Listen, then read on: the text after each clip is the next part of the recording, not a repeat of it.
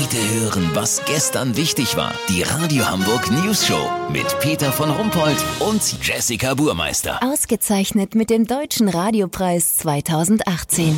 Äh, Guten Tag. Bundesumweltministerin Svenja Schulz will mehr gegen Plastikmüll unternehmen. Besonders betrübt hat sie ein in Indonesien kürzlich angeschwemmter toter Pottwal mit 15 Kilo Kunststoff im Bauch. Sogar zwei Flipflop-Sandalen habe man gefunden.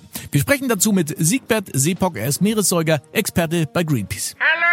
Also was heißt das für Sie, wenn ein Wal mit so viel Plastik gefunden wird? Das bedeutet natürlich, dass wir auch bei den Wasserbewohnern für mehr Aufklärung sorgen müssen. Wie meinen Sie das? Naja, es ist doch offensichtlich, dass Wale ihr Plankton immer noch in Plastiktüten durch die Gegend schleppen. Sie glauben, dass der Wal die Tüten selber gekauft hat? Natürlich, wie sollen die sonst in den Ozean kommen? Das reine Faulheit. Allerdings muss man auch sagen, dass Papiertüten unter Wasser natürlich keine Alternative sind, weil die aufweichen und reißen. Ja, aber könnte es nicht eher doch sein, äh, dass der Mensch Bin hier... noch nicht äh, fertig. Das viel größere Problem ist die Kommunikation.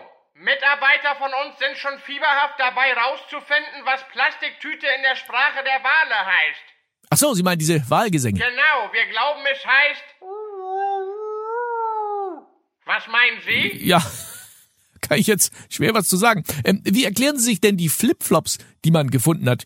Wale haben ja bekanntlich äh, keine Füße, glaube ich. Nun, wir nehmen an, dass der Wal sie gekauft hat und wahrscheinlich einen befreundeten Krebs mitbringen wollte. Also mal unter uns, wo um alles in der Welt soll sich denn ein Pottwal äh, äh, bitte Flipflops besorgt haben? Im Walmart natürlich.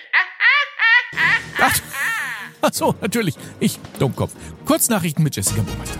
Größenwahn. Merkel-Widersacher Friedrich Merz hat offenbar die Panne des Regierungsfliegers letzte Woche zu verantworten. Er soll zur Flugbereitschaft gesagt haben, ihr könnt die Kiste ausschlachten. Ich fliege als Bundeskanzler mit meinen eigenen Flugzeugen. Deutsche Bank, Geldinstitut soll Geld gewaschen haben. Ja, ist mir auch schon passiert, aber jetzt gucke ich vorher immer noch mal alle Taschen durch. Urteil, 41-jähriger mutmaßlicher Mörder doch nicht zu lebenslänglich verurteilt.